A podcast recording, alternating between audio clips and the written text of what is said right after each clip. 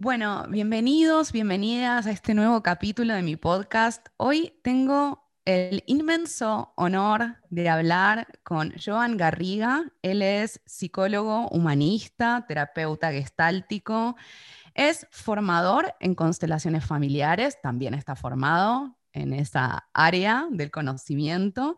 Fue discípulo de Claudio Naranjo y es autor de un montón de libros que están buenísimos. Hola, Joan. Mucho gusto. Muy, buenas, muy buenas. Saludos para la gente de Argentina. Sí, sabes que este programa, este podcast, se escucha en muchos lugares de Latinoamérica y también en ah. España, así que estamos haciendo como las redes por todos lados. Estamos en el mundo. Bueno, te quería hacer algunas preguntas. Eh, como te contaba antes de empezar, tus libros y todo lo que vos compartís para mí ha sido de gran inspiración y de gran aprendizaje. Y la primera pregunta eh, es un poco autorreferencial, pero en realidad aplica a todo el mundo. Yo pertenezco a la llamada generación millennial. Este año voy a cumplir 35 eh, años. Así que siento que hay algo de nuestra generación que viene en algún punto con la ruptura del formato tradicional de pareja y de familia. Sé que vos sos un investigador del tema. ¿Qué nos podés contar al respecto?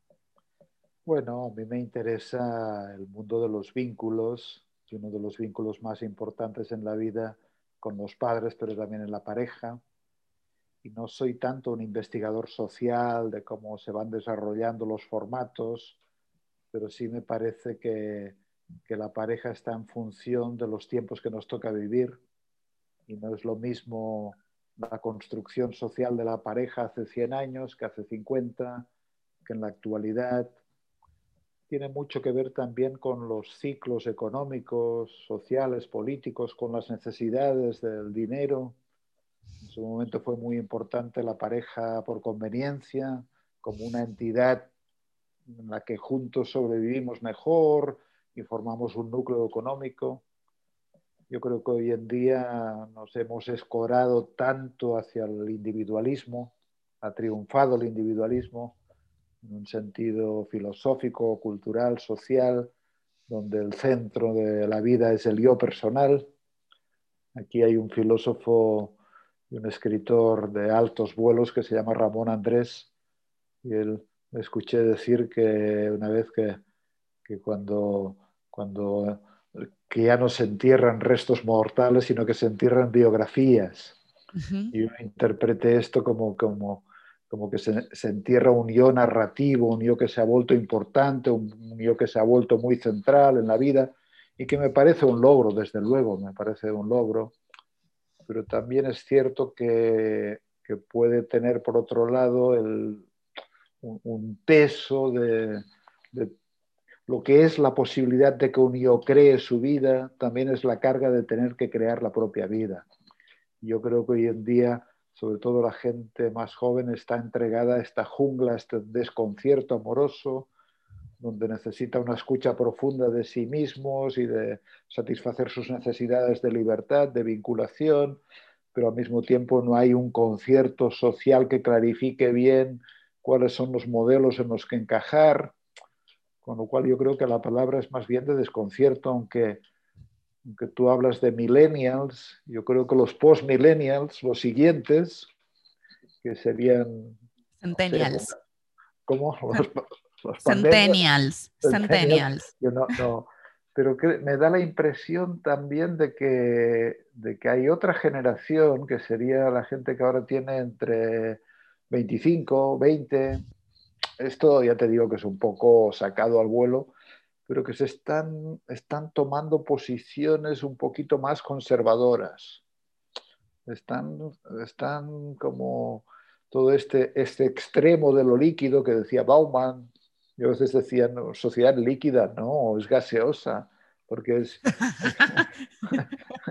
gaseosa y, brumosa a veces, porque cuesta orientarse, porque, porque es tanto el mundo de posibilidades que al final se convierte en una bruma que enceguece la visión, ¿no? Pero me da la impresión de que la gente joven está como haciendo un movimiento de, de volver a valorizar la estabilidad, la seguridad afectiva, no, no, necesitan una exploración ni tanta libertad quizá, pero ya te digo que estos son ideas tomadas al vuelo porque, porque no, no forma parte de mi tarea hacer estudios más sociales de cómo, de cómo se formatea la pareja en estos tiempos. Yo lo veo más en el sentido terapéutico y de lo que no tengo ninguna duda es de que, de que una persona millennial, pandemial, centennial, qué sé yo, del siglo pasado, eh, están tocados por el mismo deseo de, de, tener una conexión amorosa, de tener vínculos, de, de una cierta seguridad amorosa. Yo Hmm. creo que la necesidad básica de todos es amar y ser amados. Aquí en estos tiempos tan difíciles, claro, yo a veces recibo llamadas de amigos de aquí, de allá, a veces con mucho estrés, con mucha desesperación, porque hay un padecimiento, hay un precio en forma de aislamiento y de soledad también en tanto individualismo.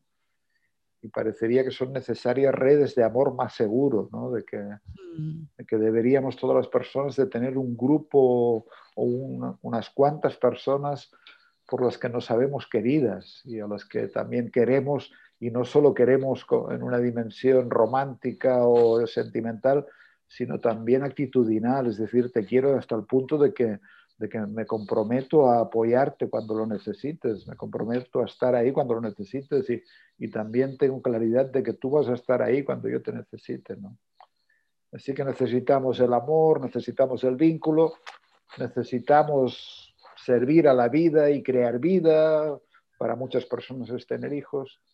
mm, Así que bueno, ahí estamos navegando con los movimientos de la pareja y hay grande amor, grande dolor, grande estrés y, y bienaventurados aquellos que, que son felices y crean un vínculo de una manera de una manera estable y confiable y duradera, aunque no siempre lo duradero es lo mejor. Pero bueno. Claro, como que hay algo de, la forma que tenían eh, nuestros abuelos y nuestros padres de relacionarse que estaba muy asociado a la, como a la duración, muchas veces a costa de la felicidad, ¿no? Y bueno, para las mujeres también había una serie de impedimentos en relación a, a poder ganar su sustento, además de que en muchos países no había leyes de divorcio, por ejemplo, ¿no?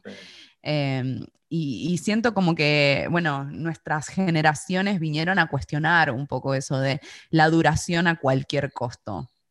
Pero qué bueno Sí. que nos fuimos al otro extremo, tal vez de eh, como de pretender en algún punto que ese otro no nos genere ningún tipo de incomodidad, ¿no? Como si el otro en algún punto fuera un muñeco que va a satisfacer nuestros deseos y expectativas, ¿no? O chau, o adiós. Sí.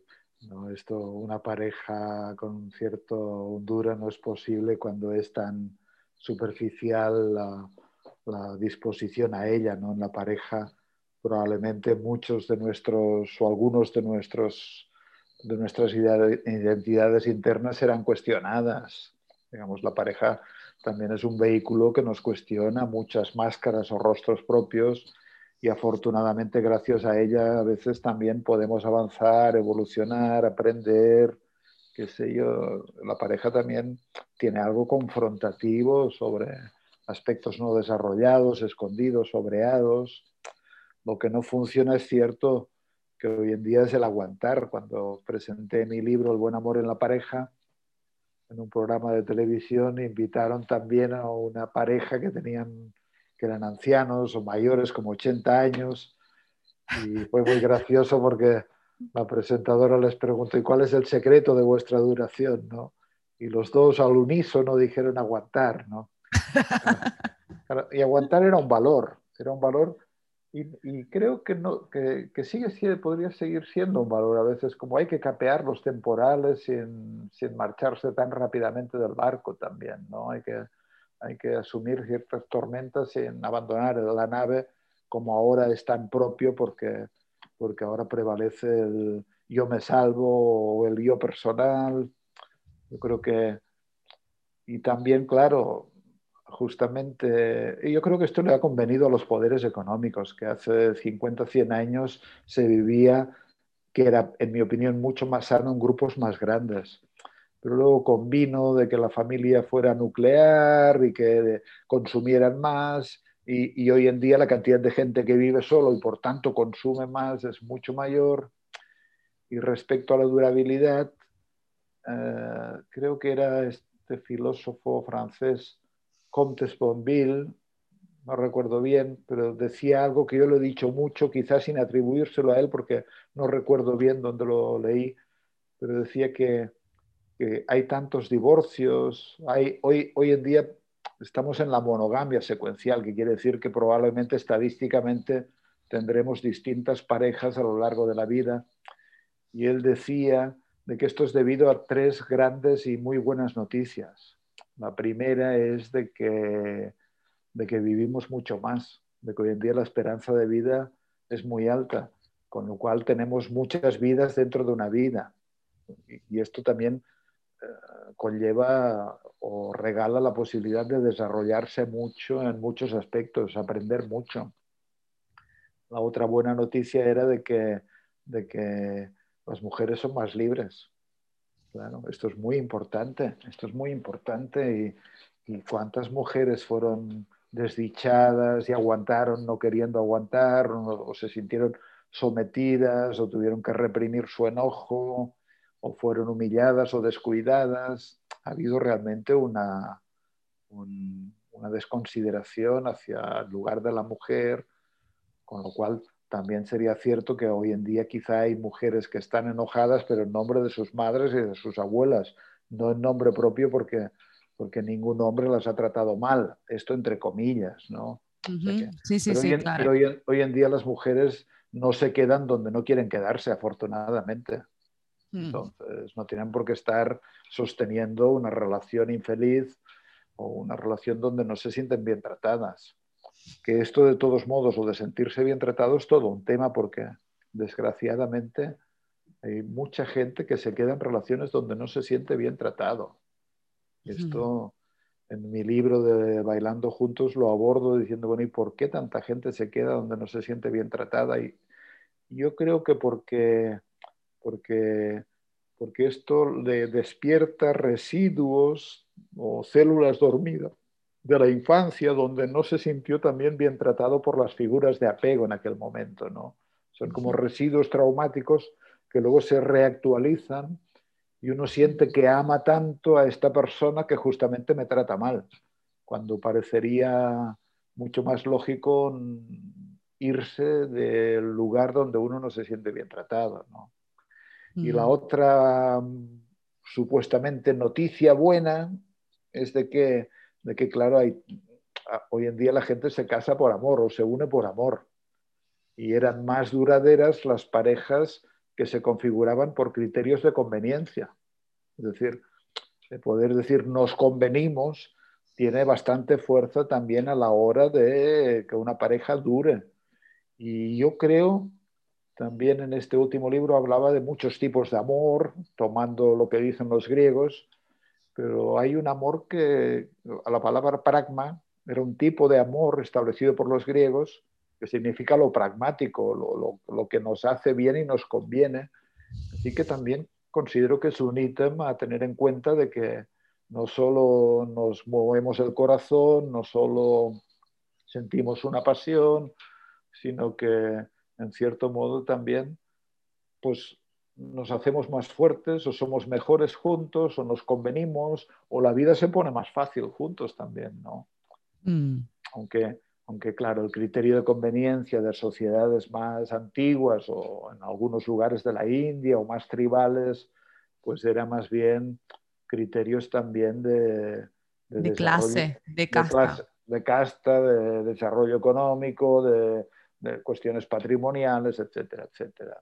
Sí, o como pasaba con los eh, príncipes, bueno, sigue pasando en algún punto en Europa, ¿no? Que son acuerdos políticos los casamientos. Bueno, y sigue pasando también de que, que hay una cierta tendencia a, a unirse con personas de una clase social o cultural relativamente similar, relativamente similar. Y porque eso hace que haya algunos acuerdos tácitos, ¿no? Hay algo de ese bagaje educativo o de intereses, de gustos, que es probable que sea como más similar. Hombre, hay un, reconocimiento en, una atmósfera común que es más reconocible, qué sé yo. Yo estoy en el mundo de la psicología, de la psicoterapia, y veo que tantas, ahí se crean tantas parejas entre terapeutas también, ¿no? Porque supongo que se crean tantas parejas también entre escritores o se crean tantas parejas, qué sé yo. Entre astrólogos.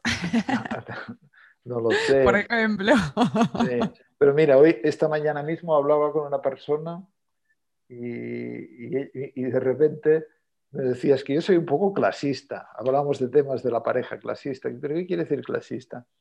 Bueno, decía, como quiero un hombre que, decir, que tenga como, como ambiciones, como que tenga horizontes, ¿no? No, no quiero un funcionario conformado, ¿no? Como, porque, porque también el hecho de tener horizontes, esto encajaba más con, con la atmósfera de su familia de origen, donde, donde que, que, no con la atmósfera de si uno ha crecido en una familia donde somos funcionarios o nos conformamos pero bueno, también es difícil que, no digo que no sea posible, pero que sé yo, una persona que tiene una sensibilidad musical muy refinada, que sé yo, que se una con un, con un qué sé yo, un peón de la construcción, amante del fútbol y, y sin ningún interés en la música, bueno, puede, puede ocurrir, ¿eh? pero ahí hay algo que es, como que, es decir, hay una atmósfera en la que no, no, no, no nos sentimos compatibilizados, ¿no?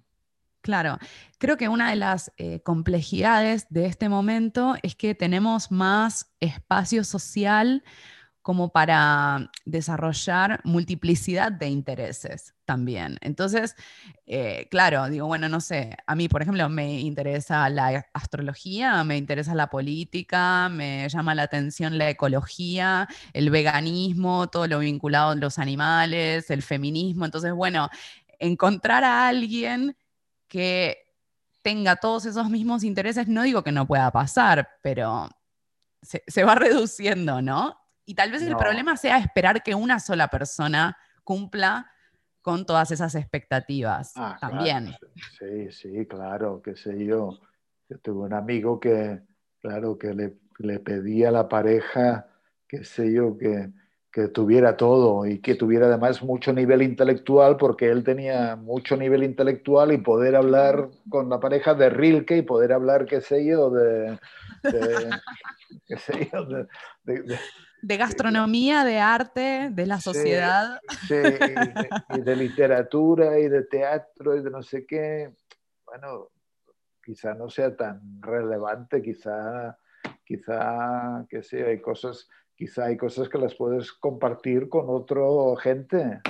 Claro, no, y además en la pareja aparece la expectativa de que haya buena conexión sexual, entonces no es solo que haya intereses, sino que además... No, claro, es que, claro, está Eros, que es la sexualidad, está, qué sé yo, Ágape, que es la ternura y el cuidado, está Filia, que es lo admirativo y lo respetuoso, está Pragma, que es lo que nos conviene, está Estorgué, que es seamos compañeros, y, luego encima, qué sé yo, los dos nos gusta el fútbol, ¿no? Por decir algo, nos gustan los conciertos de música clásica. claro. Pues, pues, igual tenerlo todo, todo es un montón, es un montón. Es pedir demasiado, ¿no? Siempre hay alguna piedrita que dices, bueno, está bien, si es que lo, lo, es encontrar la perfección en lo imperfecto también, aunque a veces es cierto que uno, una pareja dice, bueno, es que no tenemos ya sexualidad o no nos interesa, entonces esto, bueno, ¿Qué, decidimos? ¿Nos acompañamos y es, legítimo o buscamos sexualidad en otro lugar y seguimos juntos o, nos separamos? ¿no? Entonces cada pareja, qué sé yo... Lo, resuelve como puede, básicamente. sí, es que, es que también lo más bonito de hoy en día y lo más, y lo más terrible es que no hay reglas. no, no hay reglas del tipo casados separados, solteros o religiosos, ¿no? Sino que hoy en día se, se ha multiplicado la cantidad de formas posibles de vivir que quizá hace 50 años también existían, pero ocultadas, ¿no?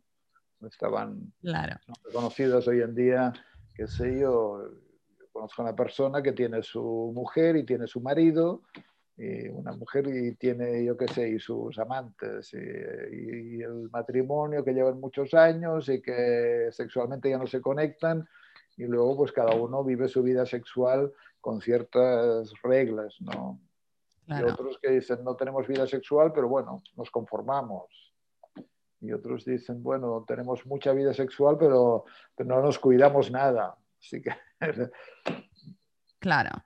Ah, yo me quedé con algo que vos mencionabas antes de estas eh, formas de vivir antiguas bueno, antiguas, ya a esta altura resultan antiguas, pero no son tan antiguas en realidad, que tiene que ver con esto de que eh, las familias vivían todas juntas, ¿no? Eh, yo creo que hay algo de esto de no poner todo el foco en la pareja y sentir amor por otros vínculos, por otras personas, por otros seres, pueden ser gatos, perros, plantas, árboles, que puede en algún punto ser una clave para todo esto de la crisis de la pareja. Sí, es que yo, a ver cómo explico esto, yo, creo que, que, hemos comprado una idea de lo individual, de la libertad, que, por la que estamos pagando un precio que no es, o sea, es antinatural. O sea, yo creo que lo natural es que las personas vivamos en grupos y que estemos referidos a grupos la familia amplia, grupos de referencia.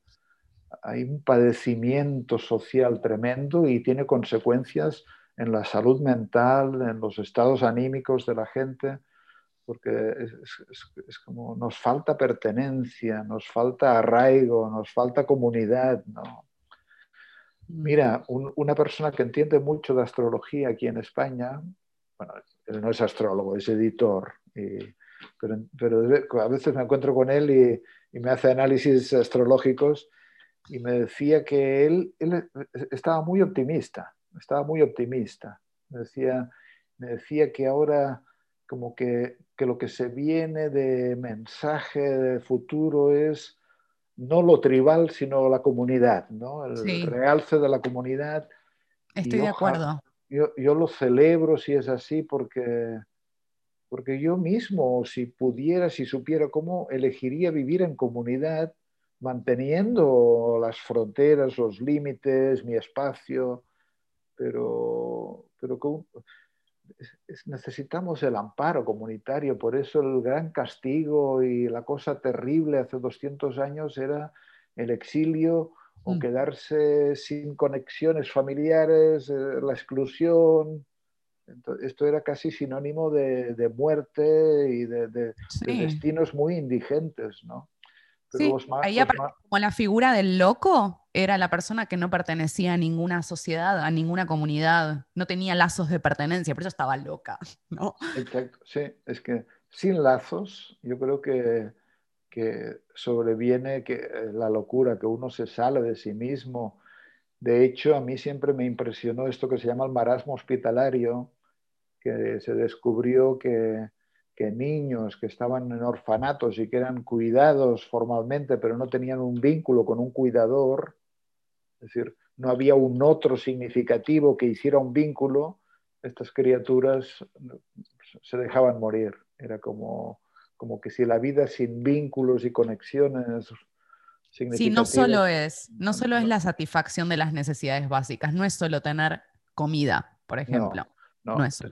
Se necesita unos ojos que te miren con cariño, se necesita alguien que te sonríe, a quien sonreír, se necesita la, una, hoy en día algunos, algunos próceres del mundo del trauma lo llaman la corregulación. Nuestro sistema nervioso, nuestro sistema emocional se regula con otro a través del cual lo vamos regulando, nos regulamos mutuamente. Así que no hay, no hay ningún tratamiento mejor, ninguna cura mejor, no hay nada que potencie tanto el sentido del vivir como, como las buenas conexiones, los buenos vínculos, las buenas relaciones. Es además es un ítem muy relevante en la duración de la vida, dicen. Mm. De que, somos más longevos cuando, cuando vivimos, por ejemplo, los japoneses que viven en estas, qué sé yo, esto, Francesc Miralles, un amigo de aquí de Barcelona que escribió este libro que se ha hecho tan popular del Ikigai. El Ikigai es, es, es, el sentido del vivir, para qué nos levantamos, pero la gente descubrió que ahí la gente era tan longeva porque se sienten muy amparados, viven muy en comunidad, son muy festivos, están muy concernidos los unos con los otros. ¿no? Así que la familia en un sentido amplio era, quizá había menos libertad, pero había mucho amparo. Hmm. Quizá uno no, elegía lo que haría en esta vida porque ya estaba dictado lo que le tocaba hacer. Los mandatos. Sí, era decir, bueno, pues en esta familia se es, qué sé yo, constructores de pianos. Y, entonces había que seguir la tradición, por decir algo, ¿no? Pero, qué sé yo, o, agricultores. Pero, pero la gente se sentía amparada, ¿no? Es como si hubiéramos hecho un movimiento de vida tribal, después a una vida individualista, y luego ahora lo que viene es la vida de la comunidad con respeto del individuo, si se quiere. Yo creo que esta es la gran, la gran apuesta de futuro de cómo integrar la, mm. lo individual y lo comunitario. ¿no? Mm. A ver cómo hay. Claro, yo hablo con gente, yo mismo, siempre hay ideas de decir, bueno, ¿y por qué no? Gente que conozco en Argentina también, esto que se hace del cohousing, de, de, mm. de vivir en común, gente que se siente concernida y que quieren apoyarse y compartirse sí. Eh, empiezan a aparecer un poco eh, como propuestas, ¿no? Y como proyectos entre las personas de mi generación que muchos tal vez no estamos seguros de si queremos tener hijos, ¿no? Y decimos, bueno, ¿y qué va a pasar cuando seamos grandes, ¿no? Y cuando envejezcamos. Entonces empiezan a aparecer como los proyectos de, bueno, vamos a vivir todos y todas juntas en, comunidad eh, y vamos a ser todos viejos. Porque también hay toda una idea de, bueno, tengo una idea, yo creo que es antigua, de tengo que tener hijos porque esos hijos me van a cuidar cuando yo envejezca, ¿no? Que también me parece bastante egoísta y utilitario. Pero bueno, ¿y qué pasa si no elegimos la maternidad? ¿Cuál sería esa opción? Bueno, Sí, eh, la maternidad no, es obligatoria y mucho menos para tener hijos que te cuiden en la vejez, ¿no? Aparte de que hoy en día esto está desprestigiado ya. No, conozco a tantos padres que tengan la esperanza de que los hijos les cuiden, también porque se tienen pocos hijos. Qué sé yo. Yo, yo veo, somos seis hermanos y mi madre vive, es muy anciana y le gusta estar muy acompañada y siempre hay alguien. pero claro, y, está en su casa, no está, no, o sea, para, para ella yo creo que ir a parar a un, ¿cómo se llama? Un geriátrico. Un geriátrico, un asilo. Un asilo. Sería, muy duro porque ella todavía es de, la es de la otra mentalidad de un pueblo donde los hijos... Pero yo creo que para mí ya, no sé, para mí también es una idea súper antigua y, que está en caída, pero bueno, todavía se escuchan esos comentarios. Bueno, es que, es que la soledad es muy mala. Sí. Bueno, no sé. Eh, mira, el otro día me decía, yo tengo dos hijos y, una hijastra. Hijastra, quiero decir, yo la llamo hijastra, es decir, hay un vínculo muy bonito, ¿no? Y ella decía en broma el otro día, dice, bueno, nos tienes que decir qué quieres que hagamos contigo cuando te pongas gaga.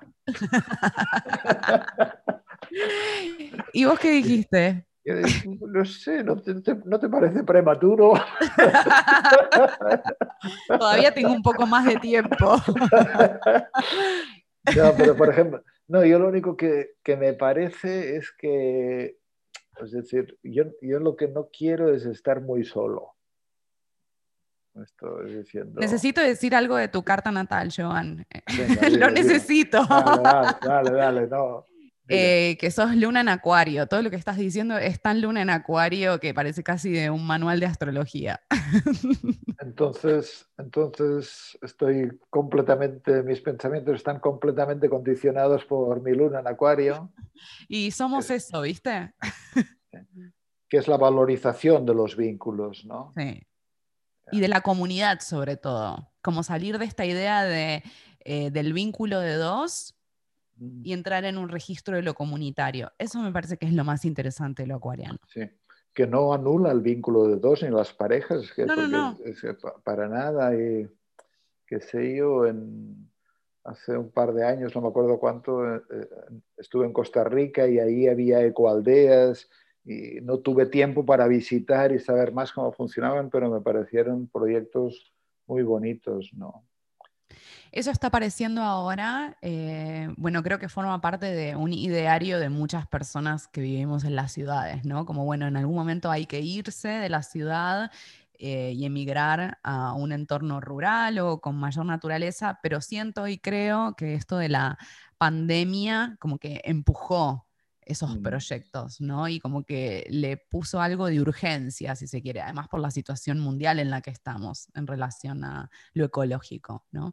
¿Cómo, ves vos ese vínculo con, la naturaleza? Bueno, esta es otra cosa también de que, de que no sé qué signo será ahora el que me hará hablar, pero, o, o, quizá mis orígenes porque yo me crié en la pura naturaleza. Luego me he mm. vuelto urbanita. Pero claro, una de las cosas que veo también es cuánto necesitamos la naturaleza y cuánto bien nos hace la naturaleza. Mm. Y, la hemos despreciado, nos hemos desconectado, hemos abusado de la naturaleza. Pero la mm. verdad es que también la naturaleza nos regula. Nos regula. Hay una regulación natural cuando caminas al lado de un río o cuando yo, yo, por ejemplo, esta, esta mañana yo no debería haberlo hecho porque está prohibido salir de la ciudad, pero... No te preocupes, no se va a enterar nadie. Esta conversación es privada. No, y, pero no, a veces no respeto exactamente las reglas. Y me, he ido a caminar por la montaña. Me he ido a caminar por la mm. montaña y he estado caminando un par de horas con un amigo y, es, maravilloso. Es como te vuelve, te vuelve a anclar en una realidad. Desde ahí se veían las montañas nevadas, los árboles. Entonces yo creo también de que, de que las personas nos hacen bien, esto debe ser la luna en acuario. Y esa misma luna en acuario la que te lleva a eh, no, querer estar en contacto con los humanos. Es un poco lo mismo. La naturaleza nos hace bien. es como, como más los, ritmos naturales, ¿no? Eh, es cierto que hay personas que tal vez no valorizan tanto el vínculo, pero yo creo que somos mamíferos y que mm. nos, necesitamos los unos a los otros y que la vida se mm. pone más divertida también cuando compartes cosas, ¿no? Mm. Eh, cierto que también el enneagrama describe caracteres muy herméticos, que se refugian mucho en la soledad, en el aislamiento, viven en el aislamiento casi como protectivo, pero estos son más bien defensas. ¿eh? También es cierto que hay gente que se defiende de sí mismo con un exceso de relaciones y con un exceso de socialización. Se va de, se va, de, del, contacto, del contacto consigo mismo y qué sé yo, como dijo Pascal, creo, decía que, que importa que, o sea, todos los males vienen del hecho de que uno no logra estar 24 horas eh, encerrado consigo mismo, ¿no? Hmm. Pero hay que distinguir soledad de aislamiento. Yo creo que cultivar la soledad también da como hondura, da como reflexión, eh, eh, da como penetración interior, ¿no? Sí, estoy muy, estoy muy de acuerdo con eso y además creo que es un poco la clave como para lidiar con las rupturas, ¿no? Cuando se terminan las relaciones, como algo de, ah, bueno, puedo estar conmigo misma, ¿no? Mm. Como no me voy a morir, me va a doler o voy a sufrir porque se Mm. acaba de terminar un vínculo significativo para mí, pero puedo estar conmigo. Sí, pero sí, pero es, pero es mejor que puedas estar contigo sin necesitar estar aislada también. Mm, Porque mm, también en momentos de rupturas amorosas o tragedias o cosas dolorosas que la vida te trae, es decir, también algunos tránsitos también se hacen mejor si, si bueno, tú estás sola, pero, pero tienes un conjunto de amigos o de personas cercanas en las que te pueden abrazar, puedes llorar cuando lo necesites, puedes gritar cuando lo necesites, puedes, qué sé yo, Sí, esto de- calumniar. sí, el enojo con la vida, ¿no? Como, ah, qué injusto que es esto. soltar un poco, ¿no? Y- Sí. pero bueno, y luego, claro, sí es importante que uno se pueda sostener en sí mismo, Mm, pero, pero no hay que confundir esto con el aislamiento. Como que, Mm. que a veces uno, uno, más que sostenerse en sí mismo, también se refugia en sí mismo, ¿no? Se defiende. Como se acoraza, ¿no? Se Sí. genera una, una armadura. Sí, habría también los dos, las dos vertientes, como lo que hablamos, ¿no? Un exceso Ujú. de, de defensa en uno y un exceso de defensa perdiéndose en los demás o a través de las relaciones. Y como todas las cosas, y como, como dice el mismo oráculo délfico, ¿no? Todo en su justa medida. Como, Todo en su justa todo medida. en su justa medida, ¿no? Como en la medida Sí. del equilibrio, del bienestar, del buen vivir, tiene mucho que ver también con, con la ecuanimidad, con, con el ni poco ni mucho, ni, ni exceso ni déficit, ¿no? sino Mm, poder disfrutar todos los manjares y todos los dolores también de la vida, pero, pero sin convertirse en adicto de nada. Sería Mm. también una, una idea muy budista, ¿no? De, de- de- de vivir sin, sin, sin excesivo, ah, sin excesiva voracidad de algo, ¿no? sin excesivo rechazo de algo también. mm.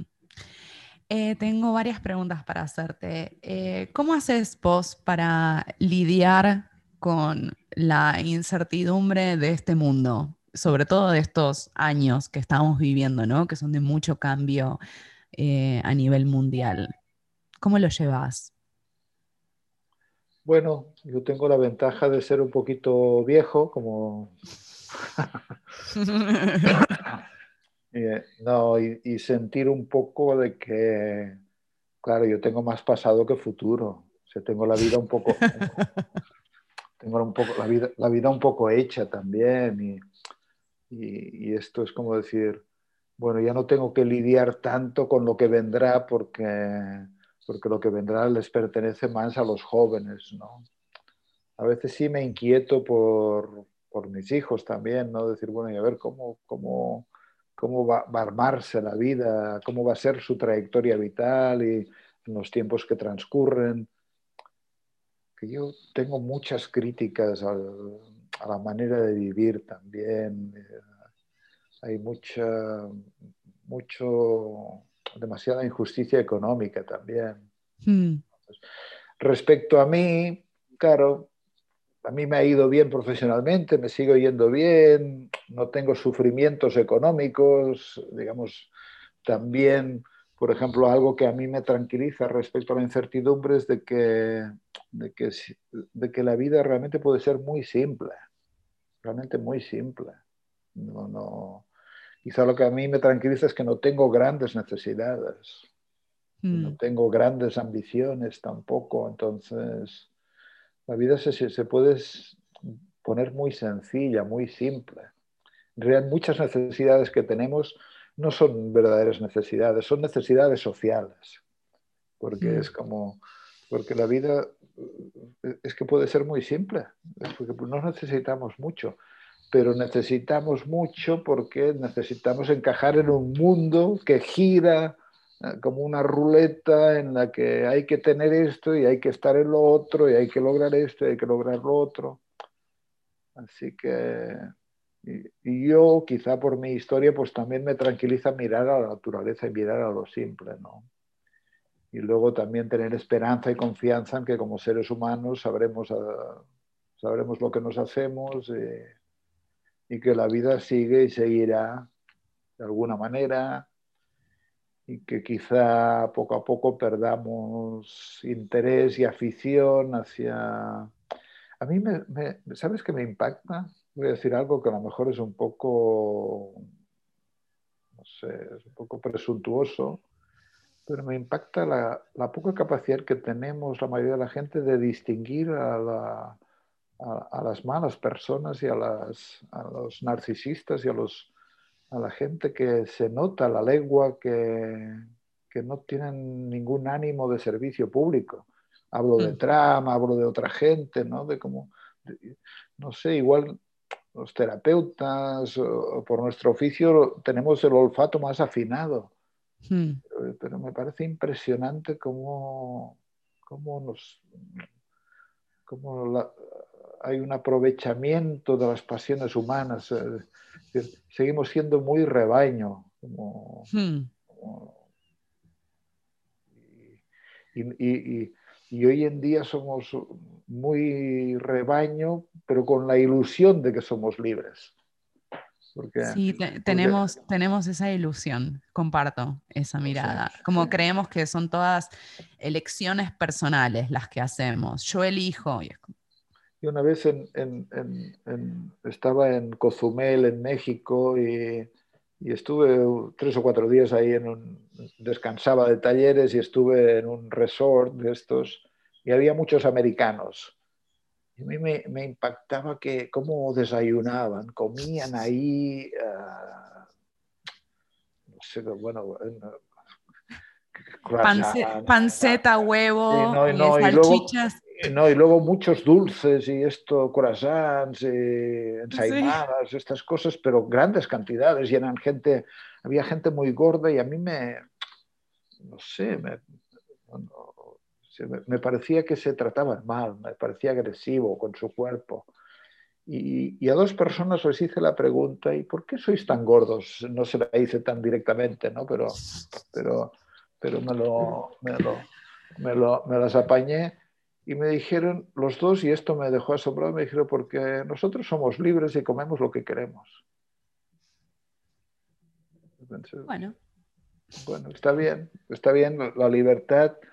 Es decir, hasta los azúcares nos controlan, hasta las bebidas azucaradas controlan nuestra vida, así que no lo sé, no lo sé.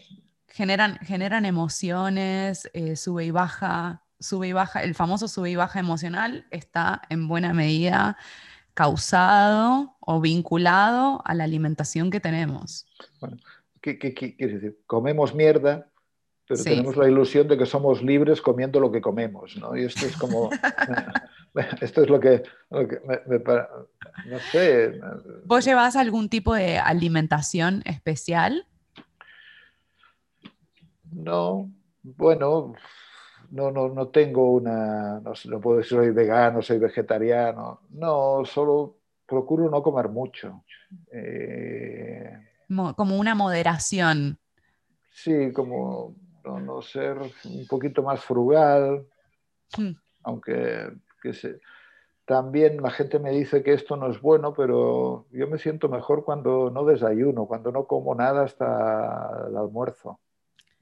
Sabes que igual en Ayurveda, que es la medicina de India, se dice que la mañana es el momento de desintoxicación del organismo. Entonces, está bien no comer nada, porque es el momento donde te estás vaciando y te estás limpiando, y que lo mejor pues es comer bien al mediodía. Vale, pues voy a tomar el argumento ayurvédico. Para decirles a mis, a mis, amigos pesados que me dicen que no, que, que en todo caso que no coma la noche, pero yo cuando no me pide el cuerpo comer es en la mañana. Entonces les voy a decir que en Ayurveda. Sí. Sí, Ayurveda también lo que dice, eh, porque es una medicina que está muy conectada con los ritmos de la naturaleza y entendiendo que los seres humanos tenemos esos mismos ritmos, es que lo mejor es hacer la comida más importante del día cuando todavía hay sol, sobre todo al mediodía, que el sol está en lo alto y entonces el fuego digestivo es más potente. Bueno, ahí yo fallo porque... Comes mucho a la noche. A la, a la noche tengo más hambre, ¿no? No, como poca carne también, muy poca carne. Eh, alguna vez he hecho un poco más la dieta cetogénica, no sé si la conoces. Sí. Y es maravilloso porque se te pone la cabeza muy clara. Muy lúcida, sí, porque No, no está el trigo, ni el azúcar. sí, sí, pero no, voy improvisando, no, tengo Bien. y una última pregunta como para ir cerrando, eh, ¿cómo te llevas con las plantas eh, enteógenas? ¿Has hecho experiencias de eso? Bueno, enteógenas significa que teo, ¿no? Que nos acercan a lo divino. Sí. Sí, Sí, a ver, yo, he tenido uno de mis maestros, ha sido Claudio Naranjo. Mm. Claudio Naranjo es un, fue un sabio en tantas cosas y también en, qué sé yo, en psicoactivos.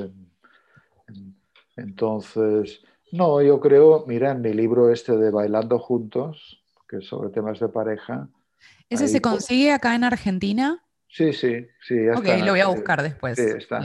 Pero ahí pongo de que me atreví a poner de que incluso me parece recomendable para una pareja que a veces tomen el MDMA juntos como una experiencia eh, enteógena o, relacional de apertura, porque es como abrir el corazón, disminuir las defensas, poder ventilar asuntos pendientes. Así que yo creo que son caminos que, bien llevados, con cuidado, con buena contención, con buenos guías, con buenos acompañantes, a veces dan fruto para, ubicarse más en la verdad de uno mismo. Mm. Yo he tenido experiencia con ayahuasca, con, MDMA y, con otras sustancias. ¿no? Mm. Una, vez, una vez con la ayahuasca no sé si fue la última vez que tomé. Creo que sí. Yo ahora hace tiempo que no tomo casi nada. ¿eh? También tengo que decir que, y, le preguntaba a la ayahuasca que, pero ¿qué hago con mi vida? Y estas cosas que... Y entonces, de manera imperativa, me decía, trabajar. Bueno, sos ascendente en Capricornio también, así que tiene que ver con eso de trabajar, focalizarse, ¿no? A ti te hemos dado el don de ayudar a la gente a, que sea un poquito eh, más feliz.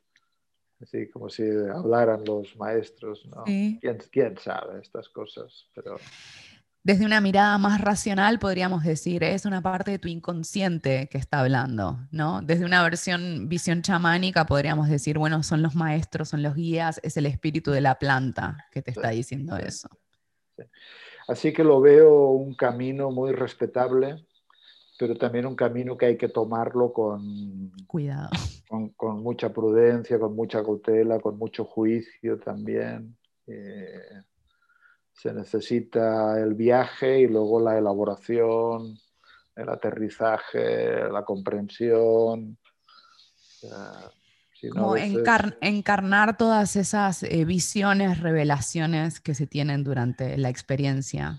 Sí, porque, porque también es como pueden dar claridades sobre el mundo mundano, real, de las relaciones de la vida de los hijos de los padres, claro, de, los, de lo que verdaderamente cuenta en el viaje, como ponerte en sintonía, resolver asuntos pendientes, enfrentar cosas traumáticas y también pues a veces te da un, vuelo más espiritual de, mm. del sentido que tiene todo esto, el cosmos, las energías. Así que a mí me parece una...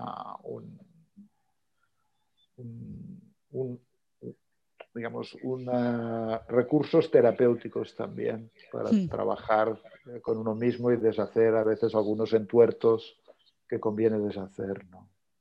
Hermoso. Eh, Joan, eh, esa iba a ser la última pregunta, pero ahora se me acaba de ocurrir otra que está muy vinculada a esta. Eh, ¿Crees en Dios? ¿Cómo podrías llamar a esa divinidad en todo No, caso? no, no, es que, ves esto, es que, es que no es, creer en Dios no es posible, porque Dios no puede ser un asunto de creencia. O sea, es decir, es que no, no viene de la mente, es que uno no puede decir yo creo porque tengo la creencia, es que esto no es, no puede, no puede ser una creencia. O sea, es una vivencia o no es una vivencia, ¿no? Entonces, yo sí tengo la vivencia de lo divino, del misterio, de lo inexplicable, de, de- de lo- de la vacuidad que dicen los, budistas. Es más una, pero no es una creencia, no es una fe, es más una vivencia. Yo creo que es un estado natural del, del ser humano también. Luego lo convertimos en ideologías y en creencias y en cristianismos o en no sé qué o en no sé cuántos. pero es Religiones, más- instituciones. Sí, yo creo más en, no creo, me, me interesa más la mística que la religión, por ejemplo, ¿no? Mm. Me interesa más la espiritualidad en sí misma que la religión y, y esta búsqueda de, de- de- del ser. Cuando, cuando, de, cuando de niño me decían es que Dios está en todas partes y a mí me asustaba esto de que Dios estuviera en todas partes, ¿no? Eh, Porque era el Dios castigador, es como me está Claro, viendo todo el tiempo. Lo ve, lo ve todo y está en todas partes. Luego de grande, de grande comprendes, ¿no? De que, que todo es como la, la obra de la animación, la emanación de, de un principio, de, de una energía de vida, no sé. Mm, Pero es más, es, es más una vivencia que está. Yo creo, yo creo que todo el mundo en este sentido cree en Dios. No, no creo que haya nadie que diga, no, no, no, no, es- no siento una experiencia de, de, lo- de lo- de una conexión, de un aroma. mm, Es- forma parte también. De la misma manera que sentimos enojo o amor o esto, pues también sentimos la, el sonido del misterio o el sonido de lo, de lo que no tiene sonido. ¿no? mm. Con algo que claramente excede al individuo. Mucho más grande. Sí, es- es- es- sí, no, no sabría decir, pero Bueno, es eso, porque es eso, es el misterio. sí, sí. Así que, pero bueno, debería de creer en Dios porque tuve cuatro tíos religiosos.